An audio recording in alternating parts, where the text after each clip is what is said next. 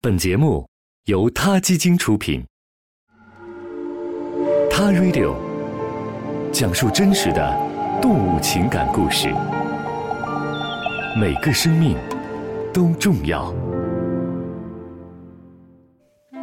皇帝企鹅，又叫帝企鹅，是南极大陆冰雪世界当中不折不扣的精灵。这只企鹅家族当中体型最大的族群，在地球的尽头。像人类一样恋爱生子，度过长可达五十年的一生。在酷寒的天气里，这种神秘的生物以人类想象不到的艰辛生存繁衍。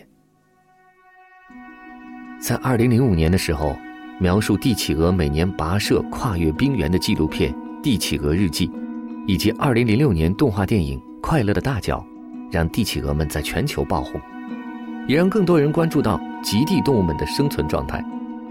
音乐歌舞动画《快乐的大脚》展现了帝企鹅们可爱活泼的一面，让人心生爱恋；而《帝企鹅日记》这部纪录片却更加真实地记录了这群冰雪精灵勇敢顽强、令人唏嘘感叹的一生。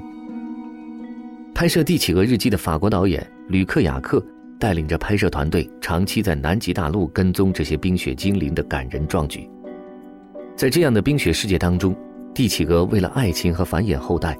不得不从温暖舒适的北方迁往寒冷但是安全的南方，一路走来，帝企鹅准爸爸妈妈们要抵御暴风雪，要忍受饥饿，要避免被天敌海豹捕食，最终才能到达目的地，孵化出小企鹅。帝企鹅可以说是动物界的模范父母，帝企鹅宝宝往往都在南极大陆最寒冷的季节出生，帝企鹅爸爸妈妈们时常将孩子们抱在怀里。用自己的体温帮助小家伙们过冬，而小企鹅长大一点后也会抱在一起取暖。抱抱是小企鹅们常用的取暖方式。在寒冷的南极，只有互相依靠才能度过寒冬。当我们以为这就是快乐的大结局的时候，却还有意外突然降临。南极洲的南部虽然安全，却经常遭受暴风雪的侵袭。一场大的风暴过后，总会有刚出生不久的小企鹅不幸被冻死。在《帝企鹅日记》中，一对年轻的帝企鹅夫妇失去了他们的宝宝。帝企鹅妈妈失去了理智，试图去抢夺别的帝企鹅夫妇抚育的企鹅宝宝。在被其他帝企鹅们赶走后，这对帝企鹅夫妇只能引颈悲鸣。这样的故事并不是完全虚构的，BBC 就曾经拍摄过这样一段纪录片。小帝企鹅不幸被冻成了一块冰。帝企鹅爸爸使劲地用脚掌抓住已经僵硬的企鹅宝宝，努力地将它藏在自己的育儿袋中，不愿意丧失最后一点小帝企鹅生还的希望。帝企鹅妈妈张开翅膀抱住帝企鹅爸爸，隐隐地发出悲鸣，仿佛是在安慰帝企鹅爸爸，却又忍不住自己的悲伤。要知道，帝企鹅妈妈一次只能产下一枚蛋。随后，帝企鹅爸爸要在零下四十度的环境中不吃不喝的站立六十天，才能孵出小企鹅。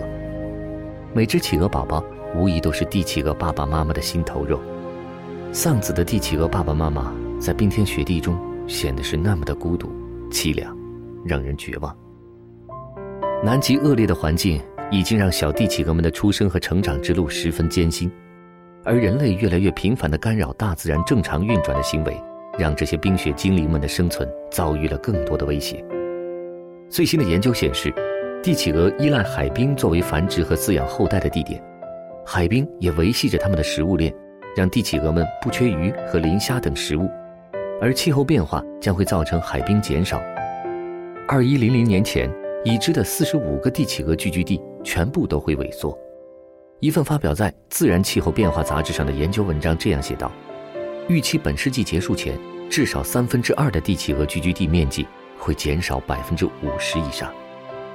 科学家说，这样下去，全球变暖将使南极洲帝企鹅的数量在二一零零年前减少近五分之一。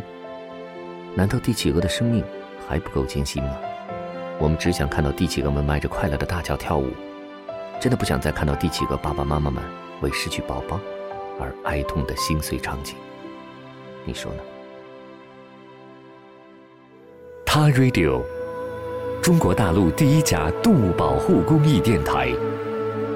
在这里，我们讲述动物的喜怒哀乐，尊重生命，善待动物。他的世界因你而不同。